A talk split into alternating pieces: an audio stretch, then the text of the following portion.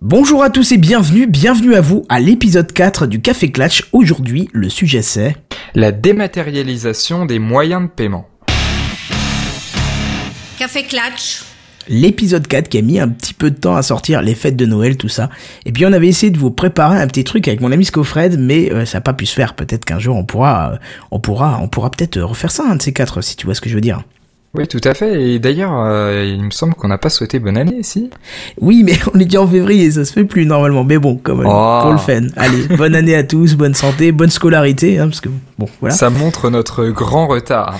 C'est ça, notre grand retard, mais euh, on n'est pas mort, hein, croyez-vous. euh, ne croyez pas ça, on, on ne fait pas, pour l'instant, en partie des podcasts mornés, hein, ceux qui font 3-4 épisodes et qu'on n'entend plus. Enfin, j'espère en tout cas. C'est pas ma volonté, et je pense pas que ça soit la tienne non plus. Et oui, tout à fait. Voilà, alors je voudrais commencer euh, par remercier quelqu'un. C'est euh, deux mêmes personnes, c'est Arnaud Doucet euh, qui euh, avec qui on a échangé via Twitter et qui s'est, on sentait la, on sentait le combat pour essayer de nous laisser des commentaires alors qu'il en avait déjà laissé sur iTunes et donc il pouvait plus. On, va bosser là-dessus, Arnaud Doucet, ne t'inquiète pas. on, on va mettre des choses en place. C'est juste que, c'est juste que moi c'est déjà pas ma compétence et puis que, et qu'on est un peu pris par le temps, mais ça, ça va se faire, ça va se faire. Et Steph Core aussi qui nous a laissé, euh, bah, qui a découvert d'ailleurs Gamecraft via Café Clatch et qui est allé, euh, malgré qu'il n'aime pas iTunes, il est allé déposer des commentaires ultra positifs dessus. Euh, donc c'est super sympa. Merci à vous les gars de nous soutenir parce que c'est vrai que pour l'instant on n'a pas beaucoup de retours, mais bon, on a déjà au moins deux retours, c'est déjà ça. C'est super. Et petite euh, petite parenthèse, si vous souhaitez nous laisser des commentaires, vous avez iTunes. Et pour euh, laisser des commentaires sur des points précis dans l'émission, etc., vous pouvez le faire via SoundCloud où vous pouvez laisser un commentaire à un moment euh, T de l'émission et du coup réagir vraiment euh, sur quelque chose de très précis. Exactement, faut faut pas hésiter. Euh, c'est vrai que, que pour la pour l'avenir euh, du podcast, on pourrait peut-être imaginer même euh, euh, les faire en live pour euh, ceux qui veulent euh, réagir en live. Ce serait peut-être intéressant aussi. Ce serait trop cool. hein. Ouais, ce serait bien. Bah avec YouTube, c'est faisable, hein, donc euh, c'est pas Ouais. vraiment un souci. Il faudrait qu'on étudie ça. Ces dernières années, ça a vraiment progressé. C'est ultra simple maintenant, alors qu'il y a quelques années, quand on voulait faire du podcast live, c'était vraiment le, le bazar. Ouais, exactement. Bref, euh, donc aujourd'hui dématérialisation des moyens de paiement. Euh, Est-ce que tu sais à peu près en quelle année ça a commencé tout ça, dis donc?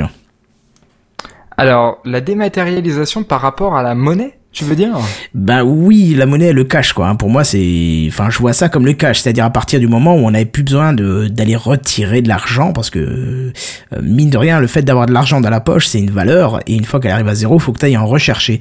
Alors que quand t'as une carte, euh, je trouve que c'est carrément dématérialiser le moyen de paiement, et puis ben, du coup, t'es un petit peu illimité, enfin, jusqu'à ce que ton banquier porte plainte, mais, mais Ouais. tu comprends le principe, Avant quoi. même, avant même la carte bleue, tu avais euh, déjà les chèques. C'est ça. Au début, d'ailleurs, les femmes n'avaient même pas le droit à avoir un compte chèque. euh, Oui, à c'est vrai, c'est vrai.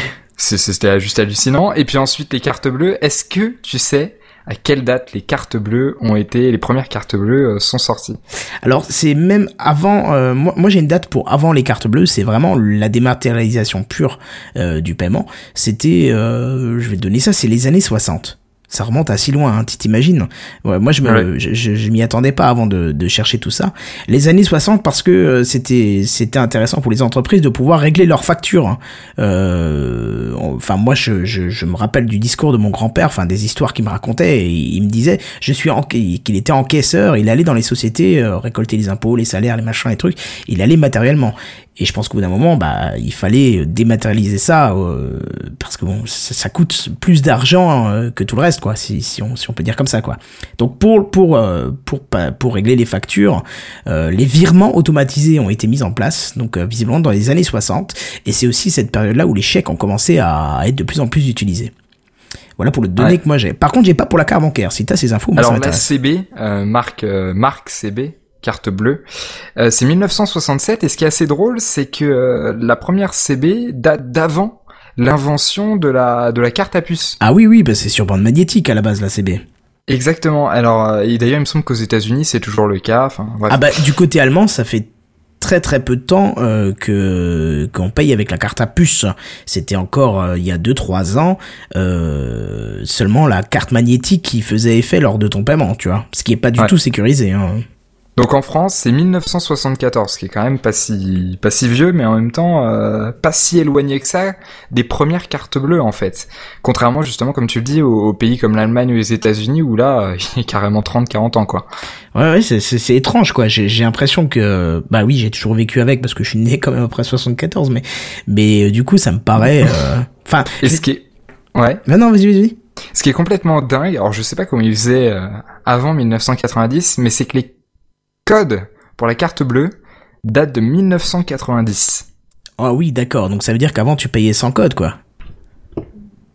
C'est tu mettais ta carte et pouf ça débitait euh, sans confirmation, sans rien. Comment ça marchait, mais je suis tombé sur ce chiffre-là, ça m'a juste fait halluciner. Et chose très intéressante, c'est que la carte bleue a dépassé le chèque. Une idée de l'année euh, Allez, disons dans, dans les environs de 2000. Exactement, 2001. Je me doutais parce que moi, dans ma tendre et joyeuse enfance, euh, j'avais, euh, j'avais, je voyais mes parents euh, sortir des chèques pour tout et n'importe quoi. Et pour te dire petite anecdote, petite anecdote privée, de toute façon, ça reste entre nous, on est que deux là. je me souviens que une fois, ma sœur voulait quelque chose dans un magasin et ma mère lui a dit, mais je suis désolé, j'ai plus de sous pour ce mois-ci. Elle a répondu, bah fais un chèque alors. Tu vois, pour te dire à quel point le, le chèque était devenu euh, euh, un ah. moyen dématérialisé de paiement, même dans la tête des enfants. C'est-à-dire qu'il y avait une coupure avec la valeur réelle de l'argent, tu vois. Ouais, alors imagine avec la carte bleue et aujourd'hui avec les moyens de paiement qu'on a, quoi. Bah, surtout que j'ai remarqué euh, avec les années que quand j'ai commencé à vraiment utiliser la carte bleue, puisque quand j'étais jeune c'était plus le chèque et plus la monnaie, que euh, je payais plus facilement un article avec la carte bleue que je l'aurais payé avec de l'argent. C'est-à-dire j'aurais réfléchi un peu plus longtemps avec cet argent en main euh, que je ne réfléchis maintenant avec la carte bleue. C'est très intéressant ce que tu dis puisque dans les les outils, enfin dans les usages qui ont été créés euh, en après carte bleue, eh ben il se trouve que c'est exactement la même chose qu'il y a des études qui ont été faites qui montrent que la propension à dépenser est dix fois plus importante, enfin dix fois, euh, c'est une expression, c'est pas le, le nombre exact, est plus importante avec ces autres moyens de paiement qu'avec la, la carte bleue. Mais je pense surtout que c'est c'est vraiment le le but premier et peut-être même non avoué euh, de cette dématérialisation en masse, c'est d'enlever cette barrière. Hein. hein, Comment? À mon avis, il est avoué quand même. Ouais, tu crois? Ouais. Bon, il l'affiche pas haut et fort, mais je pense que c'est vraiment. Euh, en fait, c'est cette barrière de paiement parce que c'est quand même une barrière. Je veux dire quand t'arrives en caisse et que ta caissière a dit oh bon bah voilà c'est 150 euros, t'as envie de lui dire pardon, alors que hum, quand tu vois quand tu sors ces 150 euros de ta poche avec de l'argent, ça te fait un peu mal au voilà, ça te fait mal hein. Mais si tu mets ta CB, j'ai déjà remarqué que moi je regarde même plus ce que je paye avec la CB, tu vois. Enfin après c'est peut-être euh, moi perso, mais mais ça m'est arrivé de. Je suis, un, je suis, un, peu dans le même cas. Moi j'ai été étonné par tous ces chiffres euh, parce que euh, bon étant donné que je suis un peu plus jeune, euh, j'ai vraiment toujours connu la CB et les anecdotes que tu peux dire avec ta sœur, dans ta famille, etc. C'est des choses que j'ai absolument pas connues, enfin où j'étais vraiment trop petit. Et donc pour moi, ça a vraiment toujours été le cas. Et quand j'ai vu que c'était 2001, je fais quoi? Si récemment Et alors qu'en fait, c'était déjà il y a 15 ans, quoi. Enfin, il y a 14, 13 ans. Ouais, mais tu regardes, les chèques sont toujours acceptés. Hein. Ouais, mais de moins en moins, il y a, y a un, un, montant maximum, euh, minimum, etc. Enfin, c'est un peu la galère aujourd'hui de payer avec des chèques, je trouve. Hein. Enfin. Ouais, surtout que surtout que moi les, les premières sommes que j'ai payées en CB, je me souviens. Alors ça va être l'émission des anecdotes, hein, puisqu'on parle de choses qui a évolué avec le temps, donc forcément. Euh, quand j'ai payé mon premier poste autoradio pour ma première voiture, t'imagines, j'ai payé avec ma CB et euh, je crois que c'était euh, 600 francs à l'époque, tu vois, ce qui ce qui est rien maintenant. Mais la banque a refusé le paiement, pas parce que j'avais pas les sous dessus, mais parce que c'était une trop grosse somme pour une CB. Alors que maintenant, euh, c'est ah 100, 100 euros, quoi, tu vois. Ah, quand même. c'est même complètement dingue quand tu continues avec l'évolution, c'est que moi, mon premier compte, etc., j'ai eu directement une carte bleue et pas du tout de chéquier, en fait. J'ai eu mon premier chéquier il y a, il y a quelques semaines, c'était fin décembre.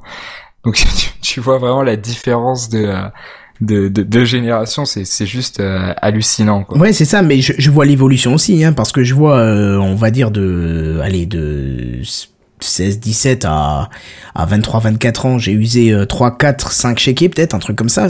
pourtant, il y a quand même du chèque, hein, tu vois, il y en a quelques-uns dedans. Hein. Alors que là, ça fait. depuis des années. Mais oui, c'est ça, ça fait 10 ans que j'ai le même, quoi. Je, je, sais qu'une fois, quand je suis passé à la banque, elle m'a dit, ah, votre chéquier est un peu vieux, vous ne l'êtes pas fait voler? Je dis, non, non, je l'ai toujours, et il est juste pas vite, quoi. C'est, je crois qu'il est même à peine entamé, tu vois. tu utilises beaucoup moins un temps, quoi. Ouais, bah, complètement. Puis surtout avec la, avec le, le, paiement en ligne et euh, l'achat sur Internet, du coup, euh, ça pousse à l'augmentation de, des chiffres de la CB et euh, à la diminution des paiements par par chèque. Mais surtout qu'il y a, il y a un facteur aussi qui est assez important pour le paiement en ligne, c'est que malgré que, enfin malgré que ça se dit pas, pardon, bien que les, les sites acceptent encore, enfin certains acceptent encore les chèques, il y a toujours un délai supplémentaire quand tu payes quand tu payes par chèque parce qu'ils veulent valider le paiement d'abord avant de t'envoyer l'article. Et puis faut être honnête, quand tu commandes un truc, t'as pas envie de l'avoir dans trois semaines tu vois. T'as envie d'avoir le plus vite possible, c'est c'est c'est normal quoi. T'es consommateur, t'as envie d'avoir le plus vite possible. Et tu te dis qu'avec la CB, de toute façon, euh, ça va être validé en quelques secondes et qu'ils vont préparer ton colis tout de suite. Et dans la, avec un peu de chance, ça part dans la journée. Alors qu'avec le chèque, faut que tu l'envoies, faut qu'il l'attende que, faut faut attendre que la banque le valide et ainsi de suite. Et et même dans certains cas, au premier chèque, tu dois envoyer une photo, une photocopie de ta carte d'identité et ainsi de suite. Tu vois, je veux dire, c'est et c'est même, c'est, c'est même, euh, c'est, enfin, ce qui est complètement dingue, c'est que, enfin, moi personnellement, je trouve ça même long, alors que je commande euh, sur des, tu sais, des sites de e-commerce classiques avec la CB, et même là, tu sais, deux trois jours d'attente. Non, non, c'est, c'est vraiment, ça commence à faire long. Ouais, mais là, c'est la livraison qui met deux trois jours, c'est pas le paiement, tu vois. Oui, mais imagine, tu dois faire le chèque, etc. Déjà rien que pour ça, tu perds quasiment une semaine. Ah oui, c'est clair, c'est clair, c'est clair. Mais oui, oui, carrément une semaine, quoi. Le temps qu'il valide le tout. Euh, euh, c'est fou d'ailleurs que nos banques mettent autant de temps à valider un chèque qui n'est qu'un numéro et euh, après informatiquement, je pense pas que ça prenne du temps à valider. Non, mais il y a tout le côté euh, matériel et scan, etc. Enfin, le, côté, enfin le fait que ce soit sur papier en fait. Je pense que c'est déjà ça qui prend beaucoup de temps. Ouais, après j'avais entendu parler d'une euh, d'une application qui est pas disponible en France, qui est aux États-Unis ou au Canada, alors je sais plus exactement, euh, qui te permettait en fait, c'était une banque qui proposait ça, de prendre en photo ton chèque que tu recevais de quelqu'un, hein, quelqu'un de payé par chèque pour une vente quelconque.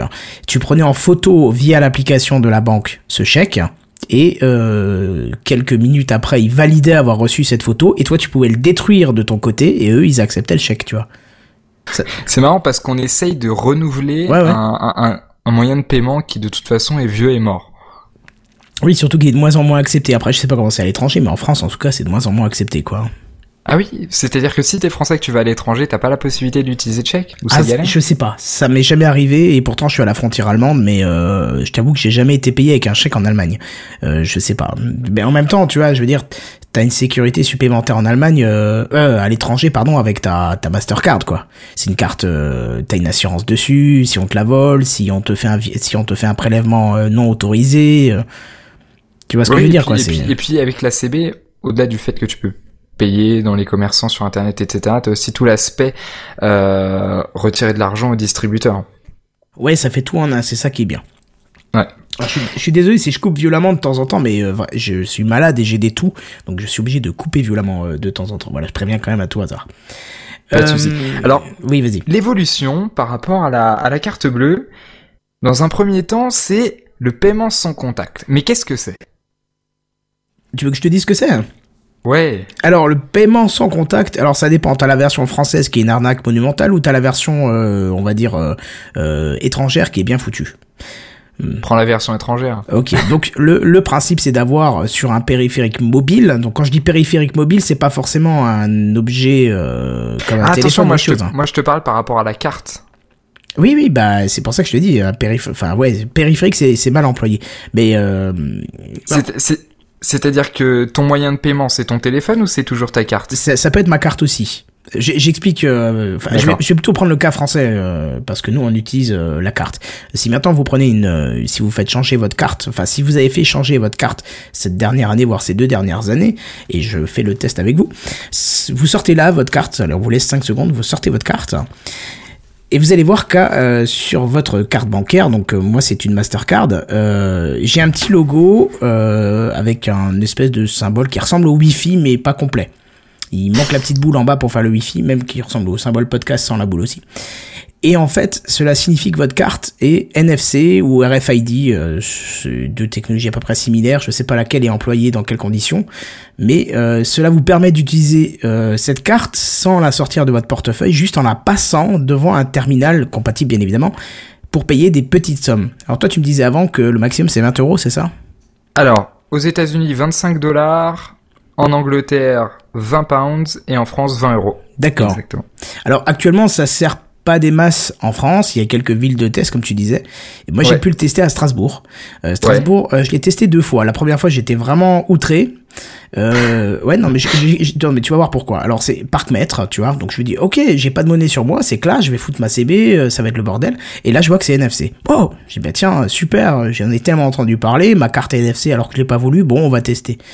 Je la passe devant, euh, le, rodateur qui me dit erreur, veuillez repasser la carte. Je repasse la carte, erreur, erreur, erreur. Et ça me l'a fait cinq fois. J'ai laissé tomber, j'ai finalement mis la carte dedans, mis le code pour quelques centimes, c'est un petit peu dommage, mais bon voilà. Et euh, pardon, il faut que je tousse, je suis désolé. Voilà. Et du coup, j'ai payé machin. Et puis en regardant mes, euh, en regardant mon compte sur le net, je vois qu'il m'avait retiré cinq fois le, le, prix du parc-mètre euh, à la valeur maximum du temps que je pouvais prendre au parc-mètre euh, sans me demander quoi que ce soit. Donc c'était un petit peu euh, c'était un petit peu dommage. Du coup, je me suis dit, bah, je n'utiliserai plus ce système, euh, ce système de NFC. Et puis quelques quelques semaines après, euh, quelques semaines après, je me suis rendu compte qu'en fait, euh, ils avaient automatiquement remis cette somme sur mon compte. Donc le rodateur euh, a remis cette somme sur mon compte euh, malgré qu'il avait fait une erreur. Donc je me suis dit bon bah je retesterai un- une autre fois. Et effectivement, je l'ai retesté une deuxième fois où j'ai juste passé ma carte devant et c'était payé en, en quelques millisecondes euh, sans que j'ai besoin de sortir la carte du portefeuille. En fait, j'ai passé le portefeuille devant la machine quoi. Oui, Donc, mais aussi là tu parles dans une ville de test, donc qui dit test dit bug, c'est un petit peu normal. Je sais qu'il y avait Nice euh, il y a quelques années, je sais pas si c'est toujours le cas, etc. qui euh, qui était euh, en tant que ville de test. Mais ce qui est important de souligner, c'est que ça demande un rééquipement des des commerçants, etc. Ce qui n'est pas du tout négligeable. Euh, et du coup, forcément, ça limite l'évolution euh, de ce de ce type de moyen de paiement, quoi. Oui, surtout que je pense que le commerçant, lui, doit payer une petite, euh, une petite contrepartie financière pour pouvoir utiliser ce système. Alors ça, je sais pas. Tout ce que je sais, c'est que euh, pour qu'il passe dans ce genre de choses, pour qu'il passe, euh, enfin pour qu'il fasse évoluer son matériel, on va lui sortir tout un tas d'arguments qui sont euh, assez intéressants. On dit que le, le temps de paiement est à peu près deux fois plus rapide, c'est-à-dire 10 à 15 Ah oui, oui, secondes oui, en oui, moins. oui, oui, carrément. C'est, c'est, c'est pratiquement instantané le paiement, donc. euh, Ouais, donc là, c'est c'est- en fait c'est surtout intéressant pour des petites sommes, quoi. Pour des grosses sommes, c'est c'est grosso modo la même chose. Euh, et puis, ce qui ce qui a été montré par des études, comme je disais tout à l'heure, c'est que la propension à dépenser est beaucoup plus forte. Il y a une société qui s'appelle Pass and Pay qui a fait des études par rapport à ça, et euh, il s'avérerait que c'est à peu près 20%. Donc c'est pas négligeable et c'est peut-être un bon argument quand tu vas voir un commerçant en lui disant euh, est-ce que tu voudrais que les gens dépensent 20% en plus? Bah là franchement euh, tu réfléchis peut-être un petit peu plus à, l'évolution non? Oui, oui, c'est clair. Oui, donc explique-nous un petit peu le, le principe de pass and play. Alors Pass and Pay c'est Ah, pass and pay, pardon. Pass and Pay oui Oui, fraude c'est, en plus c'est logique, ouais. Oui. Alors c'est une c'est une start-up parisienne qui est actuellement euh, incubée dans euh, l'accélérateur de, de Microsoft, Microsoft Ventures. Et euh, eux en fait, ils proposent un ticket pour les événements, ticket entre guillemets intelligent qui en fait, à l'achat de votre ticket pour une soirée, un, un, un festival, euh, type les vieilles charrues, tiens, pour prendre euh, un exemple, Euh, J'aurais dit le cabaret vert parce que j'y vais tous les ans. Vas-y. cabaret vert. Voilà, c'est très bien ça. Disons que Cabaret Vert utilise Pass and Pay, vous achetez votre billet, c'est un billet euh, papier avec un QR code dessus en fait, et Pass and Pay, enfin en fait c'est pas Pass and Pay qui a votre code de carte bleue, mais votre code de carte bleue est associé à votre ticket, et vous avez un code que vous définissez. Je, je, je réponds en avance aux questions de sécurité que, que tu pourrais euh, me poser. C'est fou parce que c'est justement ce que j'allais dire. Si tu perds ta carte, quoi, tu es donc. euh, c'est Ouais, bien. donc en fait c'est c'est juste un bout de papier hein, avec Ouais, un ouais, code dessus et en fait ça te sert de moyen de paiement sur tout l'événement. Et après le lendemain, euh, le lendemain de ta soirée ou euh, du cabaret vert, et bah tu reçois un récapitulatif, etc. Donc en fait ça retire en fait tout le cash d'un événement. Alors c'est intéressant pour l'organisateur parce qu'il a été calculé euh, qu'environ 10% des recettes sont perdues. Et du coup, en fait, les organisateurs prennent en compte ces 10% de pertes qui sont liées soit à des vols, soit à la manipulation du De cash, monnaie. erreurs, etc. Même de la fausse monnaie, quoi. Exactement. Enfin, tout est compris dans ces 10%. Et donc, en fait, leur argument, c'est de dire, avec avec notre solution, du coup, comme il n'y a pas de cash, euh, vous allez pouvoir euh, récupérer ces 10%-là. Donc, en fait, avoir 10% de recettes en plus. Et euh, pour les, les gens, c'est c'est justement la propension à dépenser en plus puisqu'ils n'ont pas du tout de limite. Alors ils ont la possibilité de vérifier sur des terminaux, euh, enfin des terminaux de paiement, alors là où ils en sont, ce qu'ils ont dépensé pendant l'événement, et, et c'est vachement pratique, ça marche assez bien, et, et je leur souhaite que du succès. Mais alors, moi j'ai quand même un peu une question. ouais. Que ça soit papier ou plastique, peu importe. Mais alors du coup, ça change quoi par rapport à la CB Ah, je t'ai posé un col, je crois bien là. Non, non, bah, je, je, je euh, alors je sais, je leur ai déjà posé la question, ils m'avaient déjà répondu, j'ai oublié leur réponse. Parce que là, tu vois, euh. en fait, ce que tu viens de me décrire, c'est une CB qui est pas en plastique, mais en papier.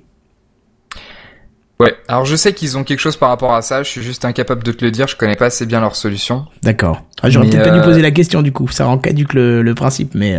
Ouais, non, non, mais euh, non, je leur avais déjà posé les questions, ils m'avaient déjà répondu un truc assez intéressant. J'en souviens, mais je me souviens plus de la réponse. Bah, il y a, y a, surtout un avantage, c'est que si tu perds cette euh, cette carte, il y a moins de gravité qu'une CB.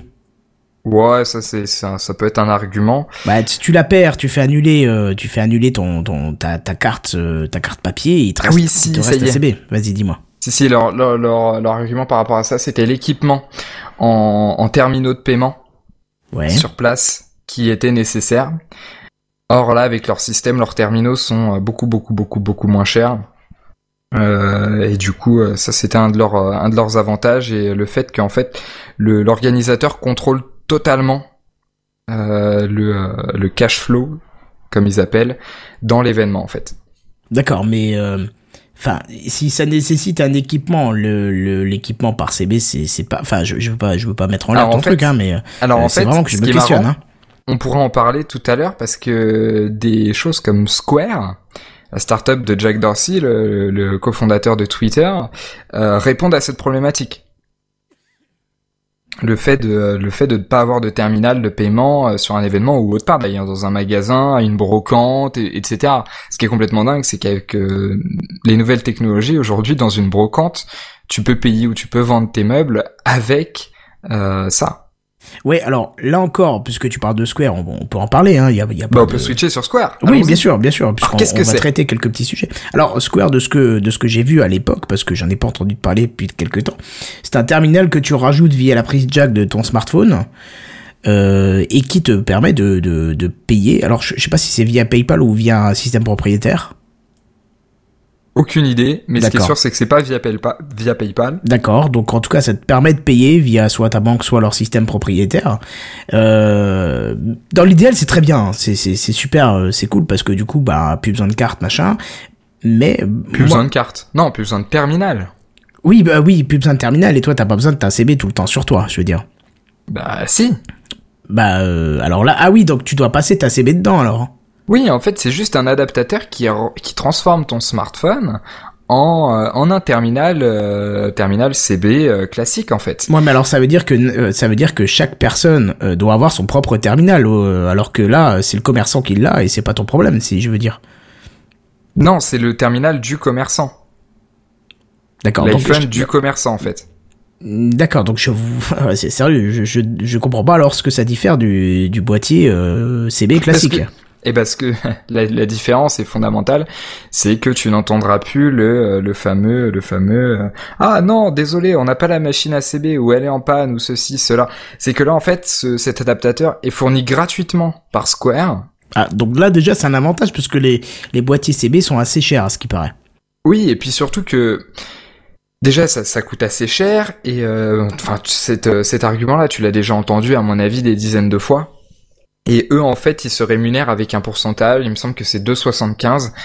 Euh, oui, euh, oui, je, crois que c'est sur les, oui, 2,75 sur les transactions. Et euh, parce qu'ils partent du principe qu'en fait, chaque commerçant euh, va avoir son, son terminal, c'est-à-dire son smartphone, sa tablette, etc. Donc on va transformer ce terminal qui est déjà là. Donc ils vont, on va pas te demander d'acheter des nouveaux iPads, des nouveaux iPhones, des nouveaux Android, etc. Et juste avec cet adaptateur qui te fournissent gratuitement, et bah tu as la possibilité de transformer et d'avoir un, moyen de, enfin de permettre aux gens de payer via leur carte bleue assez facilement finalement. ils ont fait un autre produit euh, plus évolué où en fait ça transforme une, une un iPad en l'occurrence. Même oh, je sais pas si c'est disponible sur Android aussi. Moi je sais en tout cas que c'est sur iOS, iPhone iPad et ça te permet en fait de transformer ton iPad vraiment en caisse. C'est le truc vraiment beaucoup plus mastoc contrairement à ce petit adaptateur jack qui est vraiment minuscule. Hein. Si vous regardez les photos, c'est tout alors là, par contre, je sais pas si la borne est, euh, payante ou pas, mais c'est euh, relativement relativement peu cher et ça permet à tout le monde de, euh, enfin tout le monde entre guillemets, de d'avoir un terminal CB. Comme je te disais dans une brocante. Alors si t'as déjà fait des brocantes, je sais pas. Oui, quelques-unes, oui. Et bah aujourd'hui, qu'est-ce que tu fais? Tu le fais par, ah oui, du cash, ouais, ouais, du cash, ouais, bien sûr. Au pire par par par chèque et encore mais en aucun cas tu le fais par CB. Et, euh, et ben là justement, euh, tu as la possibilité de le faire avec CB extrêmement facilement, donc ça, Parce ça que ouvre un champ des possibles du commerçant, c'est ça? Exactement. Ça ouvre un champ des possibles énorme, donc tu, tu, tu mets ta carte bleue et puis ensuite tu tapes le code sur l'écran du, du, du, smartphone en fait. Ouais, mais alors, alors là, il y a vraiment une problématique pour moi. Euh, c'est le premier truc qui me vient à l'esprit. Euh, donc c'est le smartphone du commerçant, il branche un boîtier dessus, tu tapes ton code sur son écran. Euh, qu'est-ce qui me dit que le smartphone n'est pas euh, adapté pour choper ton code et euh, copier ta puce quand tu la mets dedans, tu vois? Et qu'est-ce qui te dit que l'appareil du commerçant n'a pas été trifouillé aussi? Tu, il y a des, il y a des gens qui, des, des, des arnaqueurs, j'ai pas le terme exact, qui avaient fait des claviers de euh, distributeurs. Oui, oui, oui, c'est arrivé à un ami, ouais, ça fait, ça qui fait se, qui, qui se, ouais, qui pose en fait au dessus, et donc le, la personne va retirer de l'argent à l'impression qu'elle tape son code sur un clavier, sur le clavier du, du euh, distributeur classique, et alors qu'en fait euh, c'est juste un distributeur qui, enfin un clavier qui va récupérer ton code et il y a une petite puce euh, à l'intérieur, une SIM, et ça envoie toutes les données en fait, ça récupère les codes de carte bleue et ça envoie les, les données à, à, un serveur distant, euh, donc celui du pirate, euh, qui récupère ça Je vois, je vois.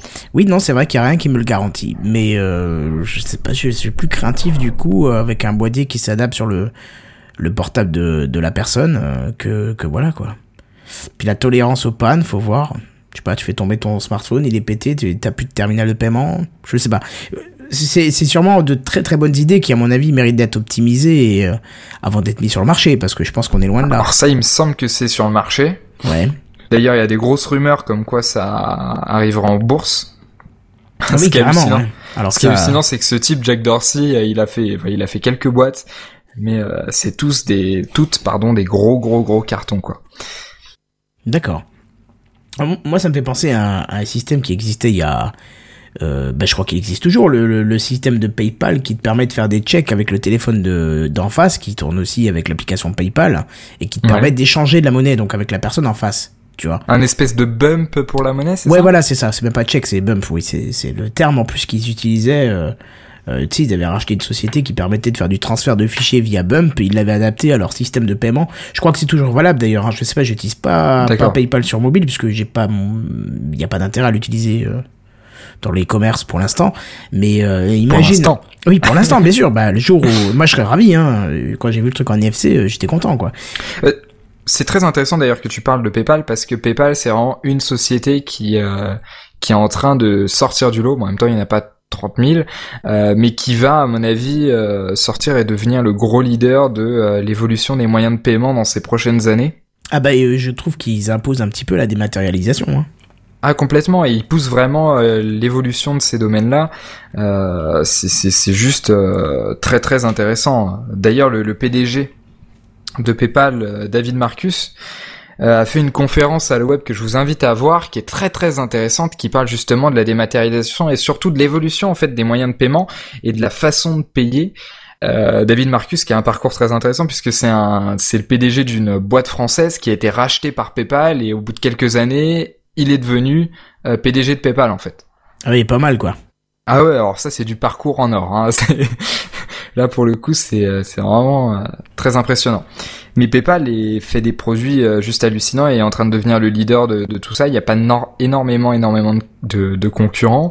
Il y a eu beaucoup de rumeurs comme quoi Square serait racheté par PayPal d'ailleurs, etc. Bon, bah, ça peut être intéressant aussi. Pas hein. Mais euh, ouais, oui. je veux dire, tu, tu regardes euh, PayPal, il y a un avantage aussi à ça, c'est la sécurité qu'ils proposent, parce que déjà c'est une barrière en plus euh, contre l'arnaque, si j'ai envie de te dire. Euh, tu vois tout simplement le succès, à mon avis, d'eBay se base euh, en bonne partie sur son moyen de paiement qui est PayPal, parce que euh, exactement. Tu t'avais toujours cette, enfin moi la première fois que j'ai commandé sur eBay, j'étais pas fiero, tu vois, j'avais peur que on m'envoie pas l'article et tout, et bah j'étais d'un côté rassuré en sachant que bah, si de toute façon il y avait quelque chose, PayPal me remboursait et se retournait vers le, le vendeur, tu vois.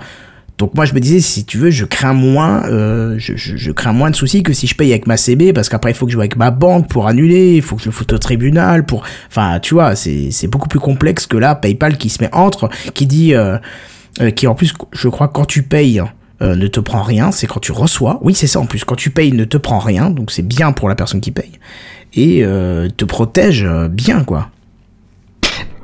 D'ailleurs, laisse-moi te raconter une petite histoire entre eBay et PayPal. Bon, déjà, tout le monde sait que euh, PayPal appartient à eBay. Oui, maintenant, oui, oui, oui, bien sûr. Avant qu'ils avant qu'ils se soient fait racheter, etc., que c'est en train de développer leurs produits au début, ils pensaient ça comme un comme un portefeuille en ligne, en fait. Alors bon, ils ont fait tout un tas de pivots, c'est comme ça qu'on appelle les startups qu'on change de stratégie. Ils ont fait tout un tas de pivots, ils trouvaient pas beaucoup de clients, etc. Ça marchait pas très très fort, c'était euh, tout début de PayPal. Et puis, donc ils ont développé ça pendant des mois et des mois et ça marchait vraiment pas bien. Et en quelques jours, ils ont juste développé un module qui permettait de payer sur eBay. À ce moment-là, il y avait aucun deal euh, entre eBay et PayPal, hein, pas du tout. C'est juste que eBay était en pleine croissance et devenait très très important.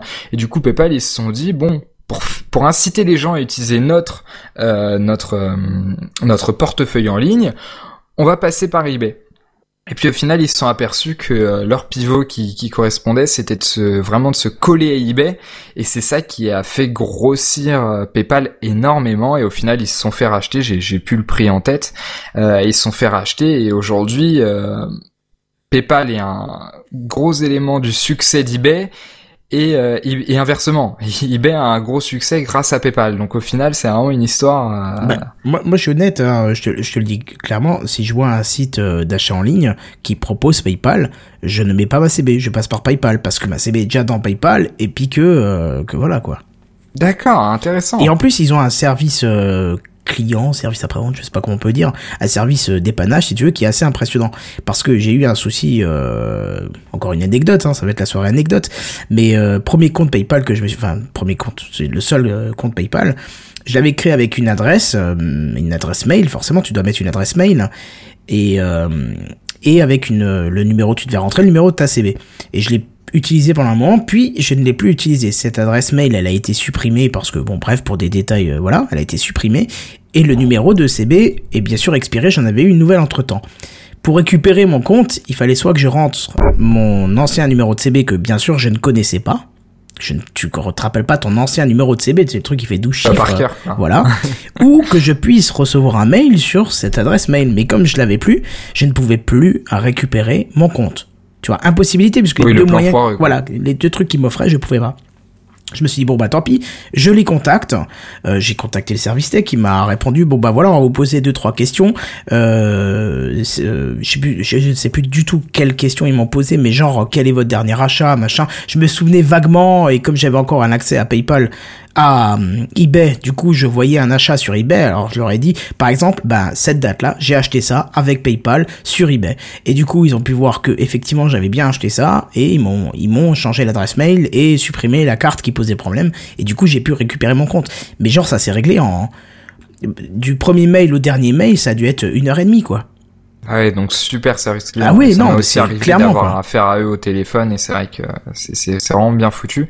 Et autre chose très intéressante par rapport à PayPal, et ça nous amène à l'autre sujet de discussion, à mon avis le plus intéressant, enfin moi celui qui m'intéresse le plus, c'est la réduction de la friction au moment de l'achat. Et, euh, et ce qui est très intéressant, c'est que comme tu disais, avec PayPal, t'as plus besoin de noter ton code de carte bleue. Ouais, ouais, ouais, ouais. C'est que vraiment tu te connectes avec ton PayPal et pour le coup si t'es déjà connecté etc en deux clics euh, t'as acheté euh, t'as acheté ton objet t'as fait ton paiement euh, etc.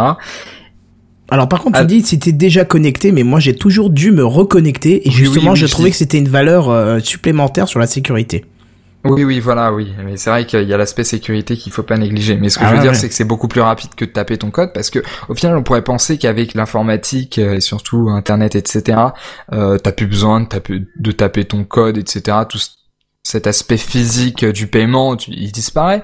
Et au final, non, parce que quand tu veux acheter un, quelque chose sur Amazon, par exemple, bah tu sors ta carte bleue, tu notes les je sais pas combien de chiffres qu'il y a dessus, puis ensuite le code qu'il y a derrière, la date, etc.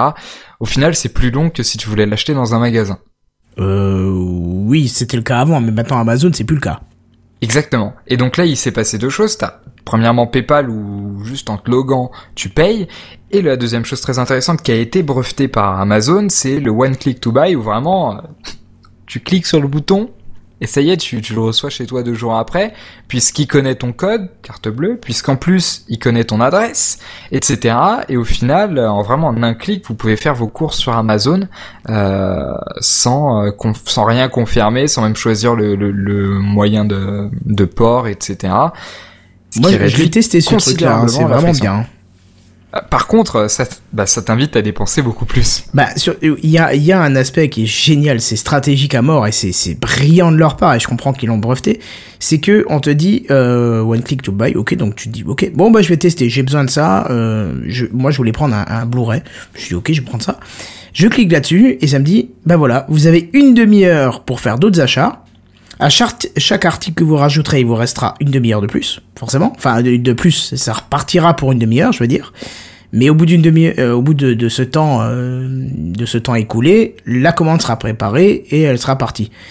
Et du coup, je sais pas pourquoi euh, ce temps, ce cooldown là, je sais pas comment on dit en français, ce compte à rebours, voilà, euh, qui, qui m'était affiché, m'a donné envie de, prendre d'autres Blu-ray. Tu vois, je me suis, dit, ah bah tiens, si déjà c'est validé, bon bah tiens, celui-là je voulais le voir aussi, bon bah je le mets dedans, je le mets dedans, je le mets dedans. Ce que j'aurais peut-être pas fait si je payais en mettant les numéros ou en validant le truc classique avec l'adresse, le numéro de téléphone, le mail, le machin, tu vois. Donc ça a marché, tu vois, ça ça m'a poussé encore à acheter. Donc je Ouais, trouve ça super stratégique de leur part, quoi. D'ailleurs, si euh, le terme, le thème Amazon et vous intéresse, je vous invite à lire un livre très intéressant qui s'appelle The Everything Store, euh, qui est écrit par Brad Stone et qui parle longuement de cet aspect euh, de ce bouton one click. Et le, le livre est, est vraiment vraiment passionnant, quoi.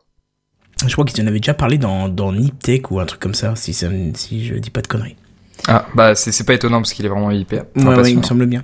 Alors qu'est-ce qu'on a? On a, on a quand même, parce que là on parle de, de, de systèmes étrangers, hein, mais on a quand même euh, aussi euh, les banques françaises qui, qui ont fait un petit peu leur sorte de paiement dématérialisé avec les, les e-cartes là, les, les euh, tu vois ce que je veux dire? C'est les cartes bancaires qui te, qui, bon, qui sont plus axées sur la sécurité, mais qui du coup sont aussi bien dématérialisées parce que tu as euh, un numéro de carte euh, plus court à taper et tu as une certaine somme dessus et pas plus. Tu vois ce que je veux dire ou pas? Alors moi je suis pas fan pour deux raisons. J'ai jamais testé, moi, France- donc, euh. déjà en France de manière globale, euh, enfin de manière non de manière nationale, euh, on est les champions pour se soucier de tout ce qui est sécurité et euh, vie privée, privacy.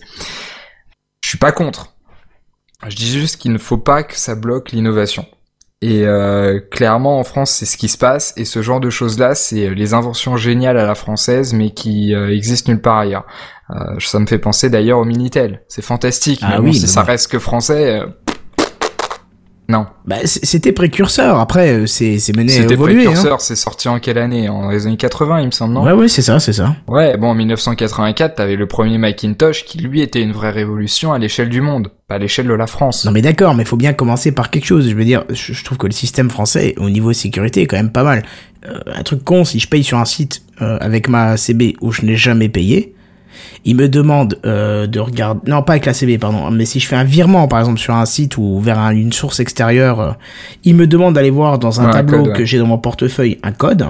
Il m'envoie un SMS et il m'envoie un mail. Si j'ai pas rentré ces Non, trois informations là, il ne valide pas le paiement, tu vois. D'accord, d'accord. Non, ça, c'est c'est même génial. Enfin, la sécurité, c'est vraiment un enjeu capital, surtout quand on voit euh, tous les... Bah, L'évolution, avant, avant le, la sécurité informatique, c'était que le web. Maintenant, ça s'est étendu au smartphone. Et puis maintenant, ça s'étend aux objets connectés. Maintenant, on a des brosses à dents connectées, on a des fourchettes connectées. Je me rappelle plus le nom de cette boîte qui fait des trucs géniaux. Enfin, si on Euh, pirate ma brosse à dents connectée, ça me- je te dis honnêtement, ça m'embête un peu moins que la CB. Hein. D'accord, mais t'as WeThings par exemple qui te fait une balance connectée, t'imagines Ah oui, oui, j'en ai une d'ailleurs. Donc, euh, Ah bah voilà, euh, WeThings qui est une qui est une excellente boîte française. Et puis on pour peut-être que ça fera l'objet d'un prochain café clutch. Mais maintenant on a les, enfin maintenant on a les les objets médicaux, les instruments médicaux connectés à Internet. Donc c'est c'est vraiment un, un enjeu un enjeu capital. Ce qu'il faut pas, c'est que ça bloque l'innovation juste euh, à cause de questions de sécurité. Pour moi, la question de sécurité euh, ne doit pas être posée avant, c'est on doit faire le produit, faire le, le- le produit innovant, et ensuite se poser les questions de sécurité, avant de sortir bien sûr, mais que ça ne définisse pas le produit en fait. mais Que en ce soit quoi, le en produit quoi qui ça, définisse la sécurité. en quoi ça réduit l'innovation pour toi? J'arrive pas à comprendre ce qui est freinant. Pour... Enfin, ce qui est freinant, ça se dit même pas. Ce qui freine pour toi là-dedans. C'est que dans, bah, il y a beaucoup d'exemples de, de produits qui ont été annulés ou qui ont été bridés juste parce qu'ils ne trouvaient pas de moyen de sécurité ça, de sécuriser ça, pardon. Comme quoi Et Parce que du là, je t'avoue que je- c'est globuleux. Là, je, je comprends pas trop là. Je, alors j'ai, j'ai plus le nom de la boîte, euh, de la boîte en tête. Bon, faudrait que je la retrouve. Mais en gros, euh, c'est des produits qui sont très intéressants, mais qui posent des problématiques de sécurité. Par exemple, tiens, je vais te prendre le, le paiement sans contact, la carte, euh, la carte que tu passes euh, et qui te et qui te débite euh, automatiquement sans même passer de code si tu euh, payes en dessous de 20 euros, celle dont on parlait tout à l'heure. Ouais. Typiquement, on va beaucoup se concentrer sur la sécurité de ça, alors qu'au final, il a été prouvé que euh, la sécurité de ça, c'est équivalent au CB classique. Il y a tout un tas de tests qui ont été faits, mais je je trouverais ça dommage qu'on évite ce type de technologie uniquement parce qu'il y a un problème de sécurité. Pour moi, il faudrait quand même le sortir, et une fois que c'est sorti, ou avant de le sortir, mais une fois que c'est réalisé, ce système-là, réfléchir aux questions de sécurité et le sécuriser, et pas l'inverse. Non, là, je suis pas d'accord parce que euh, là, je suis pas d'accord et j'ai même envie de te dire. Je suis pas d'accord. Voilà, ça faisait longtemps. Je suis pas d'accord parce que si tu sors un produit qui a un gros problème de sécurité et que bien sûr euh, Non, non, d'accord. des d'accord, gens mal intentionnés, attends, attends, attends, laisse-moi terminer. Des gens mal intentionnés s'en emparent, tu pourris le produit, et les gens ont pas envie de s'y intéresser. On est bien d'accord. complètement. Euh, c'est pour ça que je, je, je me rectifie et je te parle d'avant le sortir. En fait, je, je veux juste que ça ne définisse pas le produit. Que ce soit le produit qui définisse la sécurité et pas l'inverse. Oui, oui, ça, ça d'accord, bien évidemment. Alors avant, tu me parlais d'Amazon euh, Oui. avec leur système de de, de clic euh, de d'un clic pour acheter là, euh, achat en un clic, ça s'appelle en français. Je sais plus comment ça s'appelle en français d'ailleurs. Ouais. Mais eux aussi, tu sais qu'ils proposent, ils proposent un système de paiement, ça s'appelle le checkout. hein. Ah bon? Alors je sais pas si c'est disponible en Europe parce que quand j'ai fait mes recherches, j'ai- vu ça, euh, checkout by, Amazon, euh, qui en fait te propose de payer dans d'autres, euh, chez d'autres commerçants. Enfin, je pense que par contre c'est que du commerce en ligne dans ce cas-là, euh, via ton compte Amazon. Ah, donc un peu comme du PayPal, quoi. un peu comme du PayPal, effectivement. Et euh, donc par contre, moi j'ai jamais vu ça autre, enfin j'ai jamais vu ça avant de faire des recherches euh, sur le Ah, sur moi le non moyen de paiement. ça, tu, tu me l'apprends complètement. Mm, Ben, j'ai vu ça, j'étais étonné. Alors peut-être que c'est que dispo aux États-Unis. Ouais, ça doit être ça. Mm, J'ai pas assez poussé le truc, hein, faut, je, je suis honnête, j'ai pas assez poussé là-dedans parce que ça me semblait trop. Euh, j'ai pas trop, enfin ça, ça, ça me parlait pas. Et euh, ben, on a aussi le Google Wallet hein, ou Wallet ou je sais pas comment tu prononces ça, toi qui est anglophone, tu peux peut-être me dire ça. Euh, C'est W A aucune 2 idée. L E T. Donc euh, Ouais, je dirais wallet, mais. Ouais, ok. Euh, qui euh, propose aussi un moyen de paiement et euh, je m'en étais servi à l'époque pour payer une application pour pour un iPhone jailbreaké. Euh, tu vois, comme quoi, quand tu jailbreak ton téléphone, c'est pas forcément pour pirater. Hein. C'était pour ajouter une fonction dessus. J'ai utilisé le Google Wallet pour payer. Euh, C'était un peu technique pour payer parce que je voulais l'acheter l'application sur mobile. Il fallait passer par mobile pour pouvoir installer l'application, mais c'était pas adapté au mobile pour payer avec ton Google Wallet. Donc c'était un peu un peu le carnage, tu vois. Mais euh, Mais déjà, il me semble qu'ils ont à moitié abandonné ce projet-là, enfin qu'ils le laissent un petit peu de côté. Et puis bon, déjà que Google a toutes les informations sur ta vie, etc. Euh, T'imagines si en plus ça devient euh, la Banque mondiale, quoi. euh, ouais, là ça deviendrait effrayant parce que là Big Brother C'est déjà, c'est hein. effrayant, c'est déjà effrayant, mais euh, là complètement, quoi. Alors est-ce que tu veux quelques petits chiffres? Parce que on arrive tout doucement, euh, il nous reste encore quelques minutes hein, mais on arrive tout doucement à la fin du sujet.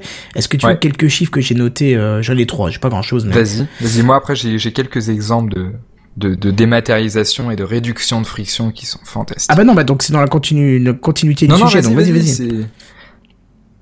D'accord, bon, ok, j'y vais. Alors, la dématérialisation des moyens de paiement euh, concerne 99% de la population française. Le truc qui m'effraie là-dedans, c'est qu'il y a quand même 1% des gens qui ne payent qu'en cash. Ouais, j'allais te poser la question. Ouais, c'est, c'est, c'est étrange, quoi. Hein. Et à ton avis, pourquoi? Par peur? Par... Honnêtement, je sais pas. Alors qu'on paye pas en ligne. Je vois ma mère est complètement réfractaire à mettre sa CB en ligne. Je veux bien l'admettre parce que... Ou c'est lié à la génération aussi. Euh, je pense que si tu fais des stats... Je les sais jeunes pas. générations beaucoup moins peur et parce que ça leur paraît complètement normal, tu vois. Non, je sais pas, elle aurait elle a tendance à dire mets la tienne, mais moi je mets pas la mienne, tu vois. C'est c'est ça qui est très drôle, tu vois. Donc, euh, et je lui dis, mais euh, dans ce cas, tu peux mettre la tienne. Mais non, mais c'est moins risqué chez toi. Donc, tu vois, il y a une fausse idée de, de... c'est une fausse idée de risque puisqu'elle te dit, elle va me dire, mais non, mais c'est c'est pas risqué, mais elle voudra pas mettre la sienne. Tu vois, c'est ça qui est Oui, drôle. mais c'est c'est bon, ça, ça me fait penser à quelque chose de complètement différent, mais c'est aussi euh, l'image que que les médias vont te donner d'internet. Oui, oui, alors même que tu ne l'utilises pas. Tu vois, si tu si tu n'utilises pas internet, mais que tu vois tous les reportages type Capital, etc. sur les dangereux pirates russes qui te piquent tes codes de CB, etc. Forcément, t'as beaucoup moins envie de mettre ta CB sur internet. Euh, quand oui, tu utilises mais- internet, tu t'aperçois que c'est enfin que c'est voilà, que c'est pas le cas, enfin que si c'est le cas mais pas dans une échelle euh, aussi énorme que t'aurais pu penser. Non, pour le grand public, c'est tu trouves pas ça facilement. Mais après, tu vas sur, euh, bon, on va pas donner les techniques, mais tu vas sur Tor, par exemple. Le temps pour trouver des numéros de CB euh, pas trop chers, genre à 2-3 euros, il est très très faible. Il est dans l'ordre de la minute. Hein. Oui oui, complètement. Donc euh, moi, je ne connaissais pas Tor. J'ai essayé de voir ce que c'était, machin. Enfin, il y a quelques temps quand même. Mais je me suis dit tiens, ce serait quand même pas mal, quoi. Je bosse dans l'info. Euh, j'ai jamais testé Tor. Je vais tester. En moins de 10 minutes, euh, je suis tombé sur des numéros de carte bancaire. Donc euh, il y avait plus qu'à mettre ma carte bancaire pour les payer. Et puis hop, j'en avais d'autres. Tu vois, c'est ça qui est très drôle, d'ailleurs. Mais euh, voilà, donc il y a quand même ce risque-là aussi. On peut pas dire. hein. Alors qu'est-ce que j'ai comme autre chiffre? 70% des Français effectuent des achats en ligne. Ça, je trouve par contre que c'est un chiffre énorme. J'étais étonné de voir que c'était quand même 70% des Français. Et on a perdu Scofred qui s'est fait éjecter. Alors c'est pas grave, je vais continuer tout seul jusqu'à ce qu'il revienne. Alors 70%, je trouvais que c'était assez, euh, je trouvais que c'était un chiffre qui était assez euh, énorme. Euh, je pensais qu'il y avait quand même moins de, de, de personnes qui, qui pensaient là-dessus. Alors, comme tu viens de revenir, je t'expliquais qu'il y avait 70% des Français qui effectuaient des achats en ligne. Et je trouvais que c'était un chiffre qui était plutôt élevé. Complètement élevé. Moi j'ai un autre chiffre. Euh, sur 385 milliards de d'euros en France euh, en 2012 sur euh, les paiements, t'en as 34,4 de milliards qui sont les paiements en ligne. Ouais, j'ai pas trouvé, j'ai pas trouvé de chiffres plus récents. Bon, ça, ça a qu'un an et demi, mais c'est quand même, euh, c'est quand même assez, euh, assez élevé, non? Oui, je trouve, ouais, je trouve plutôt. Hmm. Mais alors, pour le paiement en ligne, euh, pour Oui. les Français qui payent en ligne, moi j'ai l'impression que ça a explosé au moment où il y a eu toute cette mode des sites de vente privée euh, de, de toutes sortes. Ouais, mais euh, ouais, ouais, j'ai aussi cette impression-là, mais est-ce qu'elle est pas plutôt euh, francophone cette impression plutôt que Ah, mais peut-être, de toute façon, euh, globalement, on traite la France avant de traiter le, le reste du monde. On est français, donc forcément. Mais je parle. J'aurais plutôt tendance à faire l'inverse, mais Ah, on a un café clutch, on discute de ce qui se passe autour de nous quand même. Mais euh, non, mais moi, ce que j'ai pu constater justement en, en vieillissant, c'est que, enfin en vieillissant, je suis pas vieux non plus, mais bref, euh, c'est qu'avec le temps, euh, j'ai vu vraiment euh, cette peur de payer par euh, par CB sur des sites diminuer et surtout euh, le fait oui. d'acheter des choses beaucoup moins chères sur le net, ce qui est peut-être moins valable maintenant. Tu trouves moins cher, mais c'est pas le même écart de prix qu'il y avait à l'époque. Et euh, ben, Ouais. cette explosion de paiement due à ces sites de vente privée ou Mais moi, je, je noterais autre chose. Alors peut-être que c'est un sentiment personnel. Je sais pas si c'est euh, si ça a été quantifié ou quoi, mais j'ai l'impression que cette cette diminution de la peur est, est liée aux endroits dans lesquels tu payes en ligne. C'est-à-dire qu'avant, euh, les paiements étaient éparpillés entre plein de sites d'e-commerce. Grosso modo, tu avais un site de e-commerce pour chaque euh, pour chaque type de produit, quoi. ouais ouais c'est ça le site de Ouais, ouais. e-commerce pour les aspi, le site des, des- de, de e-commerce pardon euh, pour le, le ski, celui pour le je sais pas moi les livres etc. Alors qu'aujourd'hui quand on a des pure players comme Amazon, comme Sarenza, comme Zappos aux États-Unis, parce que bon Café Clutch aussi aux États-Unis, euh, comme euh, comme euh, bah, par exemple vente privée etc. Vraiment c'est mastodonte. Disons que j'ai l'impression que t'as pas peur de mettre ta carte bleue dans ces endroits-là mais que t'as toujours un petit peu peur à mettre ta carte bleue justement dans des euh, dans des petits sites de e-commerce que tu sais pas trop d'où ils sortent etc en fait Ouais, ouais, c'est ça. Surtout quand on te dit euh, achète un truc sur Amazon, euh, à aucun moment tu vas avoir peur. Alors quand Oui. on, si on t'avait dit ça il y a, il y a 10, 15 ans, euh, bah, exemple tout con, Thomann, tout le monde, tous ceux qui font un peu de podcast connaissent euh, Thomann, puisque c'est un site d'achat de, de matériel audio en ligne. Euh, moi, je l'ai connu à sa, presque à sa création, tout au début. Mais j'ai flippé ma race quand j'ai commandé mes moniteurs. Euh, J'ai payé euh, à l'époque, je sais plus combien c'était, mais une somme assez grosse par rapport à l'époque. Et euh, je payais ça à l'étranger, directement en Allemagne, parce que t'avais pas de filiale française à l'époque, c'était que en Allemagne. Il fallait que tu, fallait que tu payes la TVA à la douane, c'était tout un. Mais je Ouais. flippais. Je Alors flippais, qu'avec Amazon, quoi. en deux clics, tu commandes à Tokyo, ça arrive en France en trois jours. Ouais, mais là tu parles de maintenant. Bien problème. sûr que maintenant c'est oui. pareil pour tous les sites, mais à l'époque c'était pas ça, quoi. Mais ce que je pense, c'est que ça a vraiment contribué à la diminution de la peur, quoi. Ouais, je pense aussi, ouais. Mm. Et puis bah, rien que le fait que ça augmente en notoriété au fur et à mesure, hein, c'est tout. oui, hein. exactement, exactement. Je veux dire, c'est devenu dans le, c'est- c'est c'est pas devenu une habitude. Enfin, pour moi, oui, c'est une habitude. Euh, Si je veux commander un truc, euh, si je veux acheter quelque chose, si c'est pas de l'alimentaire ou des fringues, euh, je te dis honnêtement, j'irai pas trop voir en magasin. À part un truc euh, où j'ai envie d'avoir un retour, euh, je sais pas, euh, même non, même pas un PC, j'achète en ligne. Je- J'ai même pas d'exemple de.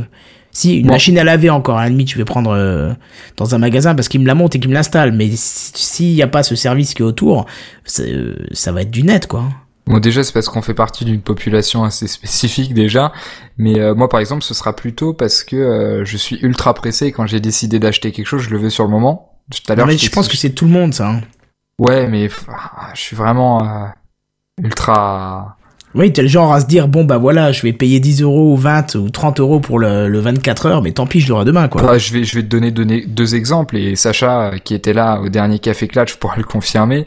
Euh, J'avais envie de m'acheter une Kindle. Euh, C'était un après-midi à 15 heures. Le soir, on enregistrait un podcast avec euh, avec Sacha et euh, du coup, j'avais vraiment envie de ma Kindle, etc.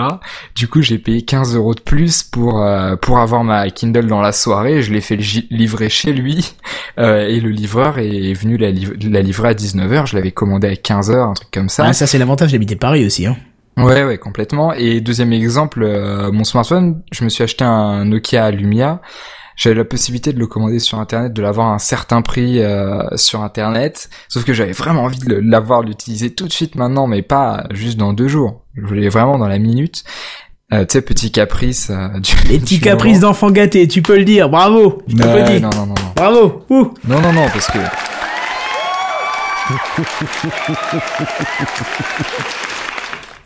Non, non, pas enfant gâté, je me ruine tout seul. Mais, mais euh, du coup, j'ai préféré ne pas l'acheter sur Internet et l'acheter en magasin physique à Paris.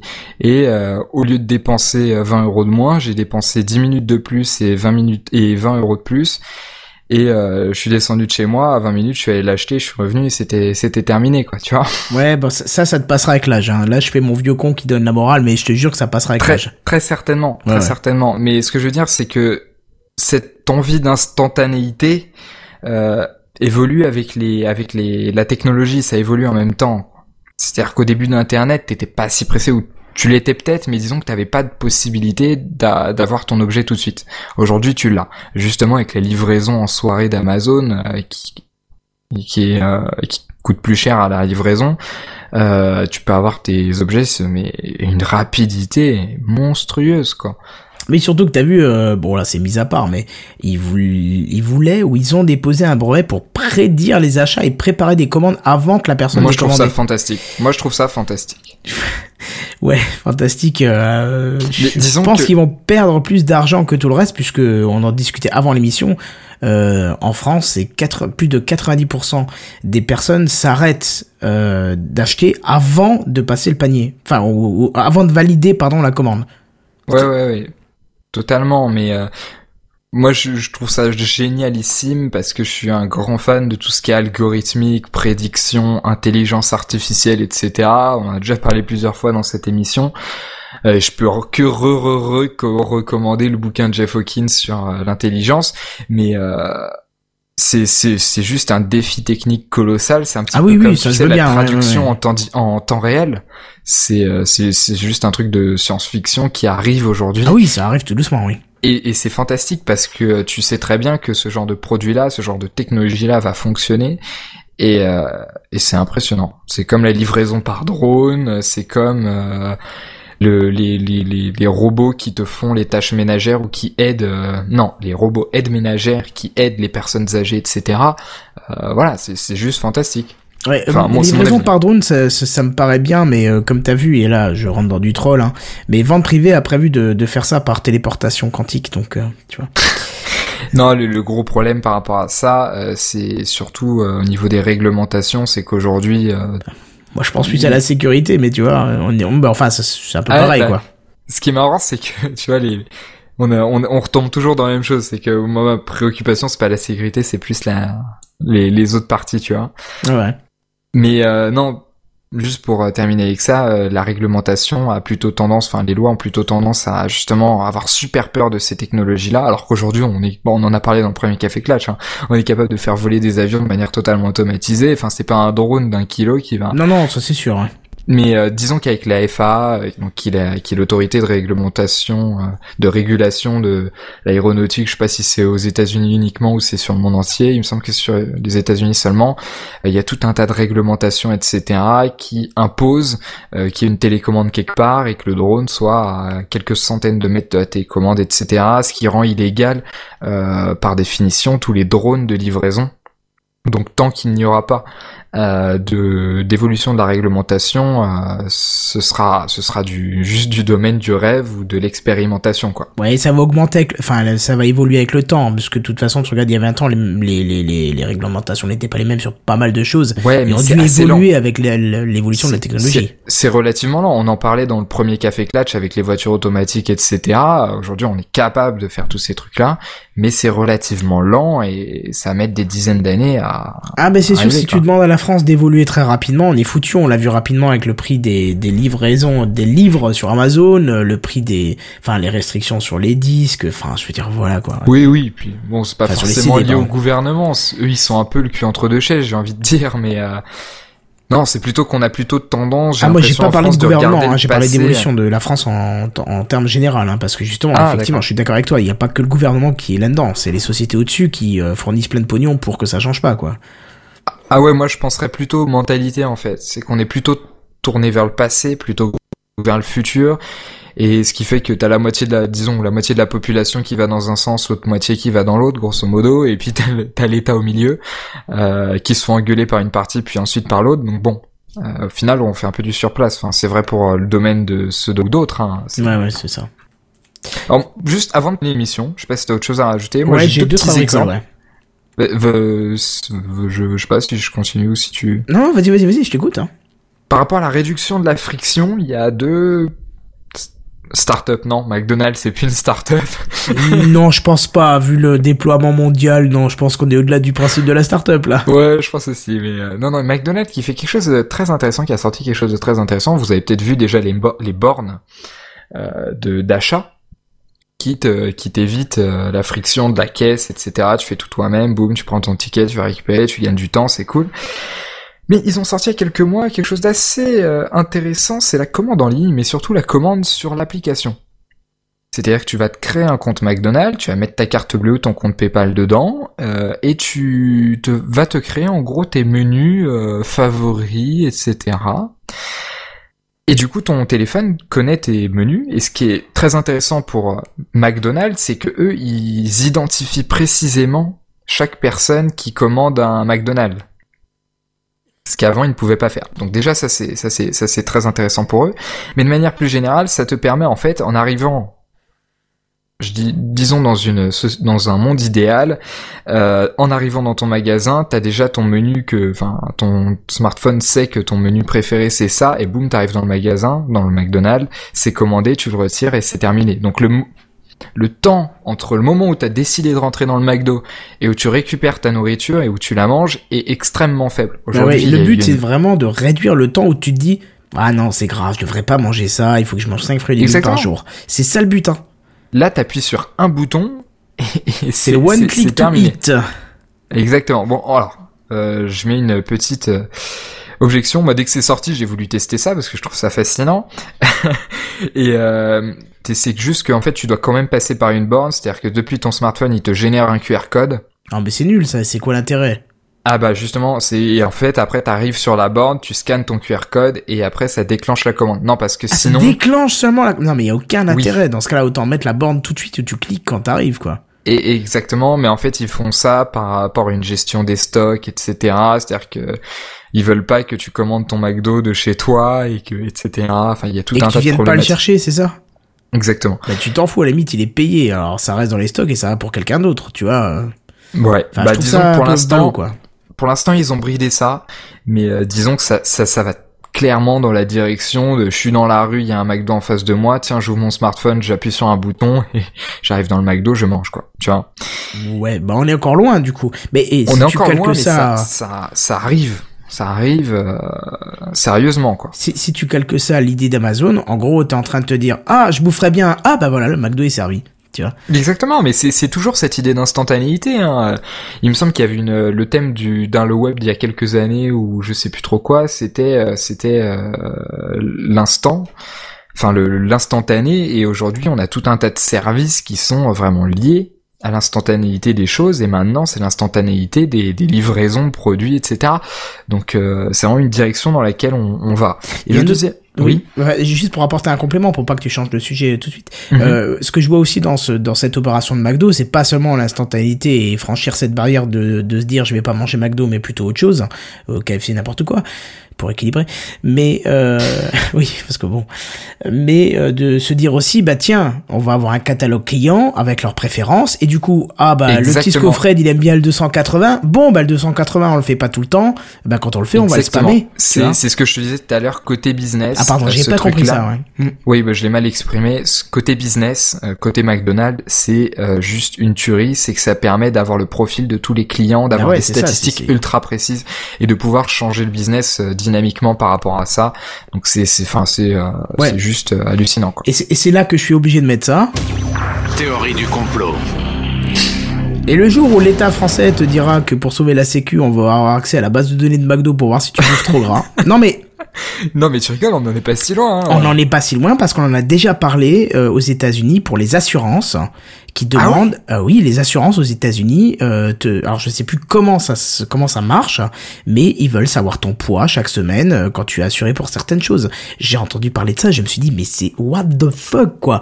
Non, mais- il y a plus de liberté à rien. à partir du moment où ta balance, ba- euh, ta- quand ta balance balance ton poids sur Internet euh, et que euh, McDonald's connaît ton identité et tes commandes et ton historique de commande, ta fréquence et toutes ces stats là, il y a qu'un pas euh, avec euh, l'assurance qui ou la Sécu qui demande tous ces euh, toutes ces stats. Non hein, mais c'est clair, clairement. tu fais rien que pour moi, je vois. Pourtant, je pense pas, je vais rarement au McDo, c'est pas le problème, mais euh, j'ai une Wizing, d'accord, la balance euh, connectée hein, qu'on citait avant. Euh, Il suffit d'avoir. Mhm. Non, mais c'est super, génial, c'est magnifique pour le suivi et tout. Bon, bref, on pourrait faire un truc sur le Quantify Self une fois parce que c'est vraiment intéressant. Même si on en a beaucoup déjà parlé sur le net, c'est quand même intéressant Ouais. d'en parler en Puis moi je trouve ça déjà un peu vieux, mais euh, mais oui, oui. Oh bah euh, voilà, ça y qui est. me passionne. Oh, le mec, il est déjà dans le futur, quoi. Et c'est pas Mais encore non, mais 2015. C'est bon, c'est saut 2013. quoi. Ah, c'est pas vrai. Arrête, il y a plein de choses qui sortent cette année. Tu l'as vu toi-même au CES, il y a plein de choses. Enfin bref. Euh, Disons que l'année dernière, j'avais un bracelet Fuelben Nike, maintenant j'en ai plus, quoi. Donc voilà. Ah, Voilà, maintenant tu t'es fait euh, greffer un. En, réalité, je l'ai perdu en faisant du sport. donc. Voilà, voilà, on pourrait parler de ça, de la qualité de ces petites saloperies qui nous vendent. Non, non, c'était de ma faute. Mais euh, Non, ce que je voulais dire par là, c'est que tu fais le recoupement entre une, une Weezings, euh, ton compte McDo, euh, ton ton compte, euh, Google. ton compte de banque, ouais, ton compte Google. Je veux dire, tu fais un cross de tout ça. Mais c'est, c'est la quantité d'informations, si on joignait toutes ces bases de données, est juste scandaleuse pour ta liberté, quoi. Enfin bon. Complètement. Et euh, moi, ça m'horripile à chaque fois que j'entends quelqu'un me répondre à ça. Euh, oui, mais j'ai rien à cacher. Oui, non, non, ça c'est des coups. Non, mais ça c'est, ça c'est, C'est- des cons qui disent ça. Je suis c'est. Enfin, juste non, pas des cons, mais absurde. C'est juste absurde parce que c'est vraiment ces données-là. Enfin, toute l'importance aujourd'hui, elle est dans ces données-là. ils sont pas Et compte de la gravité, ouais. Et déjà, et, euh, et surtout, il suffit de regarder les tendances, notamment de 2014, après le Quantified Self, euh, qui a commencé à émerger en 2013 et depuis quelques années, euh, c'est le, euh, le big data, Bah c'est-à-dire la réutilisation de ces- C'est-à-dire qu'en fait, enfin, IBM le dit très bien dans une de leurs vidéos, c'est qu'ils sont vraiment, ils ont carrément pivoté IBM par rapport au big data. C'est-à-dire que avant ces dernières décennies, on a fait tout un tas de services qui te qui permettent de générer des données. Sauf qu'aujourd'hui, on a, on a un flot de données tellement important que ce qui est intéressant, c'est de faire des services qui vont aller trier là-dedans et récupérer les choses intéressantes. Et surtout qu'on a une, on a une puissance d'algorithmique, de, d'intelligence artificielle tellement énorme aujourd'hui que tu mixes le big, le big data et l'intelligence artificielle, tu fais des trucs fabuleux. Ouais, fabuleux. Amazon. Fabuleux, oui et non, parce que imagine un truc, un exemple tout bête. Fabuleux technologiquement. Ouais, technologiquement. mais pour après, pour l'humain, on est bien loin de ça. Imagine un truc bête, t'as mal aux dents, tu vas chez le dentiste, il dit, oh, mais monsieur, vous avez une carie, là, il va falloir, voilà euh, mais attendez, moi je veux voir votre carte au champ, parce que la Sécu, elle me remboursera que si, voilà, il prend ta carte au champ. Ah mais monsieur, vous avez pris 50 paquets de bonbons ces trois derniers mois. Ah bah vous serez pas remboursé, c'est payé de votre poche. Tu non mais la science-fiction avec Auchan dedans, c'est tout de suite moins bordel. Ouais, c'est ouais, c'est moins romantique, ça c'est sûr. c'est moins classe, mais euh, j'ai dit Auchan parce que chez nous il y a pas d'Auchan, il y a un Cora, mais je me doute que chez toi il y a pas de Cora. Et bah moi il y a pas d'Auchan, hein, pareil. Bon bah voilà, Carrefour, Leclerc, ce que tu veux, n'importe quelle grande surface. Carrefour en Paris non plus. Hein, N'importe, t'as compris.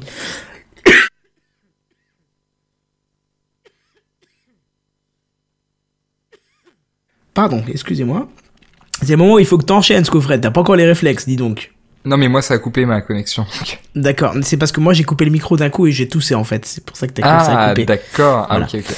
Alors, moi, je voulais parler aussi d'Uber. Vous connaissez tous très certainement Uber. Enfin, peut-être pas toi ah dans bah, ton coin de France. Bien sûr que si. On n'a pas pu louper avec vos, vos, vos espèces de primates parisiens de taxi qui ont attaqué les mecs. Euh, et, ouais, ouais, enfin, voilà, on n'a pas pu louper ça, quoi. Et eh ben bon, vous connaissez très certainement les, les, voitures privées que vous commandez via votre smartphone, etc.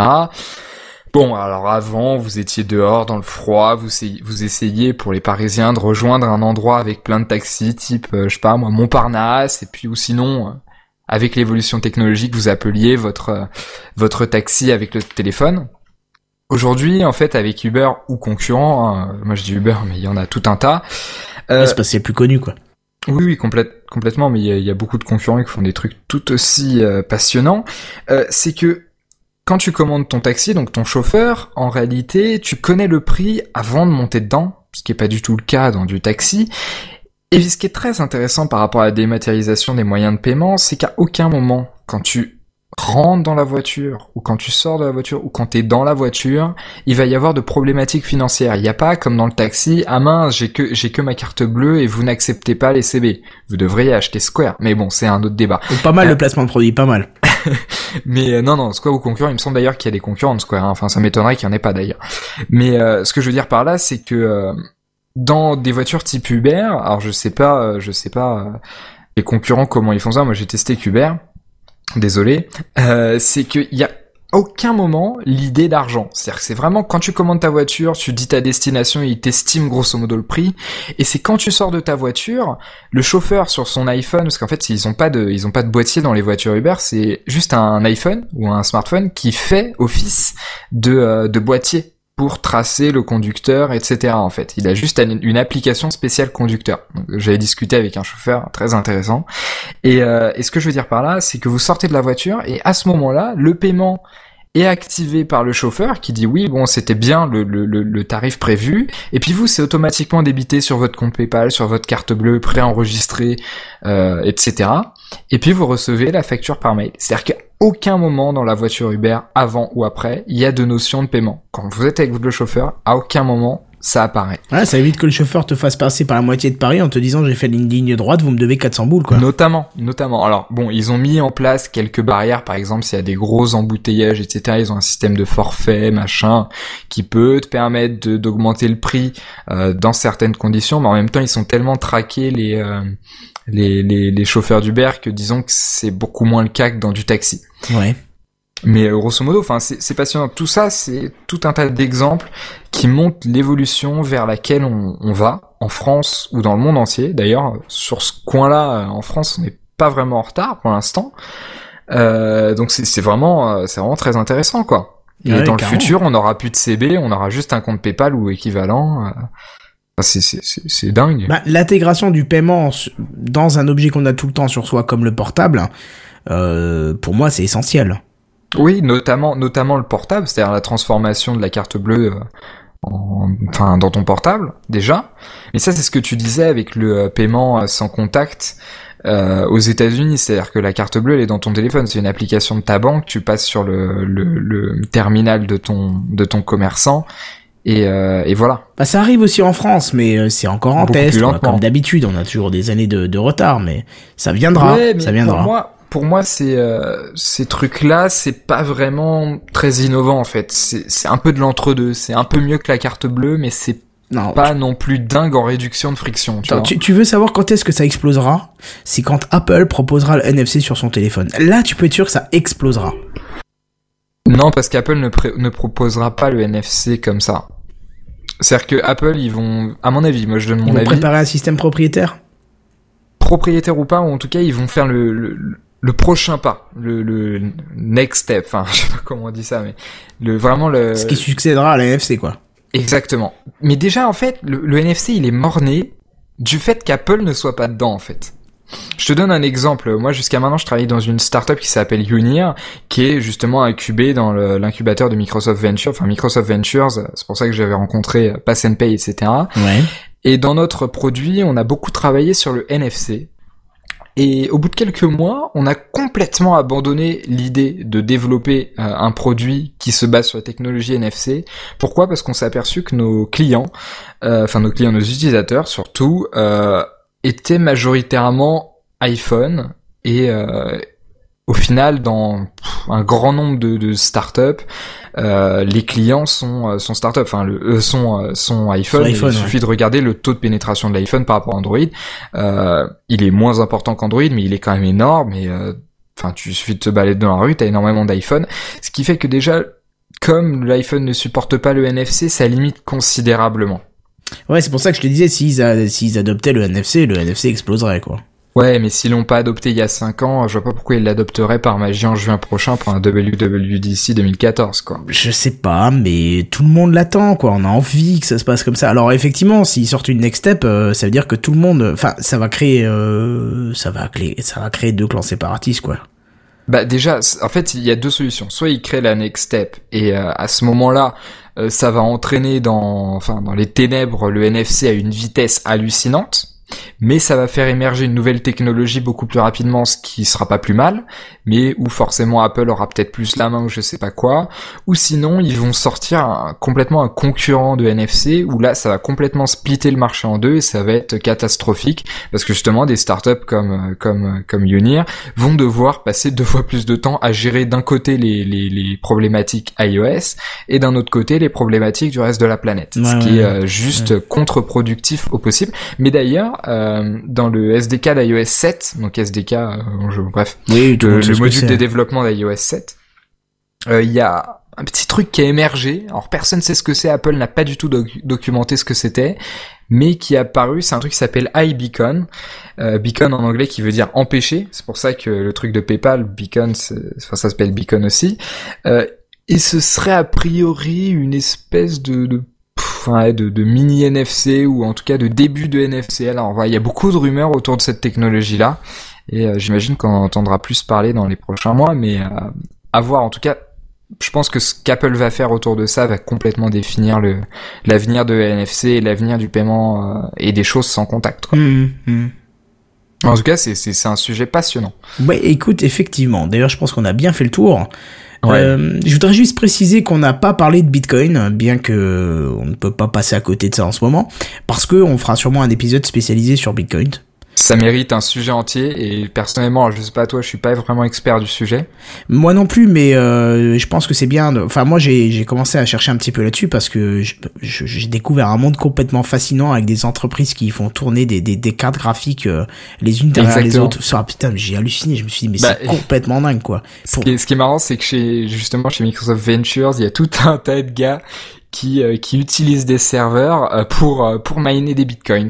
Ouais, mais bon, par rapport à ce que j'ai lu, ils te disent que c'est impossible de générer de l'argent aujourd'hui avec Bitcoin euh, sans avoir une entreprise complète, mais avec des milliers de milliers de serveurs qui tournent dessus, quoi. Et surtout, très important, euh, pour avoir discuté avec des gens qui le font, euh, c'est qu'un serve, enfin c'est que euh, ce qui te permet d'avoir un meilleur taux. Alors je sais pas comment on appelle ça, des taux ou je sais pas quoi, pour miner des bitcoins. euh, c'est pas des serveurs qui te faut. T'as pas besoin d'avoir un i7 avec euh, 34 gigas Non, de c'est RAM GPU, visiblement. C'est du GPU. Ce qui Mm. fait que sur des serveurs et des data centers, tu peux pas l'utiliser pour miner des bitcoins ou ce sera pas vraiment efficace parce qu'un serveur n'a pas de GPU, quoi. Enfin, on n'a pas ou un tout petit. Ouais, un chipset intégré qui sert pour l'afficheur, quoi. Oui, Bref. bah oui, enfin, c'est du Linux, donc, euh, Voilà. Donc voilà pourquoi on a pas, enfin ouais, là, il y a pas vraiment de rapport avec Linux ou pas, mais euh, voilà bah, pourquoi on a. qu'il n'y a pas d'interface graphique, donc pas de GPU, donc, enfin, Oui, oui, oui, bien sûr, dans le sens là, oui, d'accord, oui, bien sûr. Alors, donc voilà, on n'a pas parlé de Bitcoin parce qu'on fera un truc euh, là-dessus spécialement. Et euh, pour terminer sur le sujet, je dirais euh, que bi- bien que, que la dématérialisation des moyens de paiement concerne 99% de la population française, le paiement par carte à puce, donc euh, la CB que nous connaissons, est le deuxième moyen de paiement en France. Mhm. Et quel est le premier d'après toi? Le cash? Eh ben oui, tout simplement le cash. Ouais. C'est attristant qu'en Alors, 2014 pour, ce soit encore le cash, mais euh, Ce qui est, ce qui est marrant, c'est que euh, en 2001, au moment euh, du, du passage de la CB en première position par rapport au chèque, c'était 35% des achats qui étaient faits par euh, par CB et 34 par euh, par chèque. Ce qui veut dire que le reste c'est du cash en fait. ouais, c'est hallucinant quand même. hein. En 2001, hein, donc ça a beaucoup évolué. J'imagine que la carte bleue a progressé et le chèque a encore diminué, etc. Mais Écoute, moi je vais être honnête, j'ai retiré de l'argent euh, il y a deux semaines. Ça ne m'était pas arrivé depuis plus de un an. Ah ouais, quand même. Ah bah oui, carrément, je payais tout en CB et euh, même pour les petites sommes, tu sais, euh, t'as toujours des pièces qui traînent par-ci par-là. euh, euh, tu prends une fois, euh, une fois 200, 300 euros au distrib et puis avec ces, ces petites pièces, ces petites monnaies, tu t'achètes un café par-ci par-là. T'as pas vraiment besoin. Ou alors quand tu prends 3-4 cafés, tu payes avec ta CB quoi. Enfin, surtout toi Ouais, sur sauf- Paris avec vos cafés qui coûtent 7 sauf, euros. sauf, à, sauf à l'étranger. Moi, j'ai fait l'expérience à Londres, payer un café avec une CB plus euh, plus les frais de de, de banque à l'étranger, etc. Tu payes ton café 5 euros, quoi. Mais- Ouais, enfin le prix que tu le payes sur Paris euh, avec monnaie quoi. non, non, non, non. Attends. C'est du attends. troll. Attends, faut bien que je me venge un peu là de tout ce que vous avez à Paris qu'on n'a pas. clutch à Paris dans un café, tu verras que c'est pas cher du tout. C'est juste 3 euros. Bah écoute, il y a pas de problème. Ce serait intéressant de, de, de venir sur Paris faire ça. Bref, euh, voilà pour le sujet d'aujourd'hui. Est-ce que t'as encore quelque chose à rajouter là-dessus? Parce qu'on on a quand même déjà dépassé les 1h15, hein, quand même. Allô, tu es encore là? Non, il a voilà, il a noué une coupure pour la fin de l'émission. C'est, c'est, c'est dommage quand même. On va attendre, euh, on va attendre qu'il revienne. Café Clutch. Voilà, notre cher ami Scofred est revenu. Euh, j'ai coupé le long passage où il n'était pas là. Euh, parfait. Donc c'est, ouais, je disais, c'est con. toi, À la fin de l'émission, tu pars sans dire au revoir en fait. Ouais, ouais, complètement. Mais il y a que des déconnexions, c'est n'importe quoi. Ouais, t'es t'es chez qui histoire qu'on n'y aille pas? Ah, je peux pas dire. D'accord, ok. Surtout qu'il me semble que je l'ai dit dans les émissions précédentes. Donc. Euh, ouais, ça se peut. Il me semble que c'est Free, c'est ça? Non, non, Free, c'était Sacha. Moi, je suis numéricable. Ah voilà. Ah oui, oui, oui, effectivement, on en avait parlé. Non mais bon, de toute Mm. façon, moi ça m'arrive aussi d'avoir des déconnexions. J'en ai eu une hier en plein live, donc euh, tu vois, c'était. Aïe. Ah, et pendant le live, c'est un peu plus chiant, ouais, parce que quand ça coupe. euh, complètement. Flux complètement. YouTube en plus euh, pour remonter tout ça c'est un peu technique mais bref. Alors, où est-ce qu'on peut te retrouver? Ah ben moi c'est simple, euh, on a lancé Gamecraft donc euh, l'émission vidéo ludique, audio, fun, high tech, tout ce que vous voulez, euh, enfin tout ce qui fait qu'on passe un super bon moment en rigolant sur n'importe quoi. On l'a lancé en podcast donc sur iTunes, on l'a sur Podcast France. D'ailleurs on remercie Podcast France puisqu'on est premier du top 15 donc on est super content. Et c'est à peu près tout. Sinon sur Twitter, les trucs de base quoi, Twitter, Kenton 57 ou Kenton tout court, c'est selon ce que vous préférez comme niveau de discussion. Pour du truc plus léger, c'est Kenton 57, sinon euh, c'est Kenton, voilà, comme vous le souhaitez. Et toi, dis-moi où est-ce qu'on te trouve à part chez Microsoft Ventures Alors, euh, sur Twitter, Cofred underscore, ou sur mon nouveau euh, portfolio. Sur ton nouveau portfolio, alors qu'est-ce que c'est que ça? Non, non, en fait, avant, j'avais un portfolio où je présentais mes créations de dev, etc. Mais finalement, j'ai fait un truc tout simple, c'est juste une page d'accueil avec une belle image, un beau design. Ah, et- t'as retiré ton, ton truc? Ouais, ouais, ouais, ouais. D'accord. Ouais, pour les créations, tu sais, il y a GitHub où tu mets le, tout ton code, etc. C'est- plus, ça démontre mieux tes compétences que euh, de trois images à la con euh, Hmm. ton truc. Donc euh, voilà, petite parenthèse, mais euh, non sur Twitter. Eh ben écoute, c'est parfait. Et moi j'ai envie de vous dire que si vous avez aimé ce Café Clutch, n'hésitez pas à aller mettre 5 étoiles sur iTunes, ça nous ferait super plaisir, ça nous montrerait que vous appréciez. Mettre un petit commentaire, ce serait pas mal non plus. Et après, n'hésitez pas à venir sur SoundCloud euh, nous mettre des commentaires par rapport au sujet qu'on traite, hein, faut pas hésiter. Et euh, surtout, moi j'aurais une petite requête, euh, dites-nous peut-être ce que vous avez envie de voir sur le site Café Clutch, euh, enfin comment vous le voyez, parce qu'on se pose un peu la question, hein, ce que Fred, on sait pas trop comment trop, enfin trop quoi mettre. Comme on est encore au début, on préfère demander. Hein. Je sais pas ce que t'en penses, mais Oui, oui, non, mais complètement. ouais. voilà. Donc si vous avez des idées de ce que vous voulez voir, est-ce que vous voulez pouvoir commenter sur le site ou pas du tout, ou juste une petite vitrine pour dire où est-ce qu'on nous retrouve, n'hésitez pas. Voilà pour moi. Si t'as encore, si t'as, si rien à rajouter, ben on va se laisser ici alors. Mais ben moi, c'est c'est bon pour moi. Tu veux qu'on parle déjà du prochain sujet ou pas? Ah, je sais pas, je sais pas. T'es pas encore décidé On prend pas le la high tech médicale, c'est ça? Les objets connectés euh, bah, dans je le sais pas, je sais pas à voir. Euh, D'accord. Ça peut être intéressant, euh, mais pourquoi pas? Bah voilà, priori, si- ce serait peut-être ça. Si ça vous intéresse qu'on parle de ça pour le prochain Café Clutch, n'hésitez pas à nous le dire dans les commentaires sur SoundCloud. Et sur ce, on vous dit bah, un prochain épisode.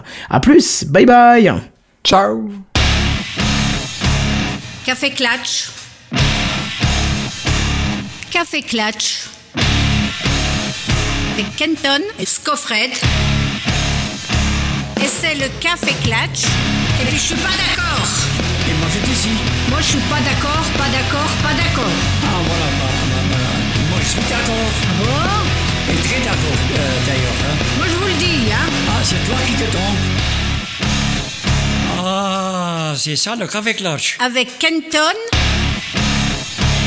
et Scoffred.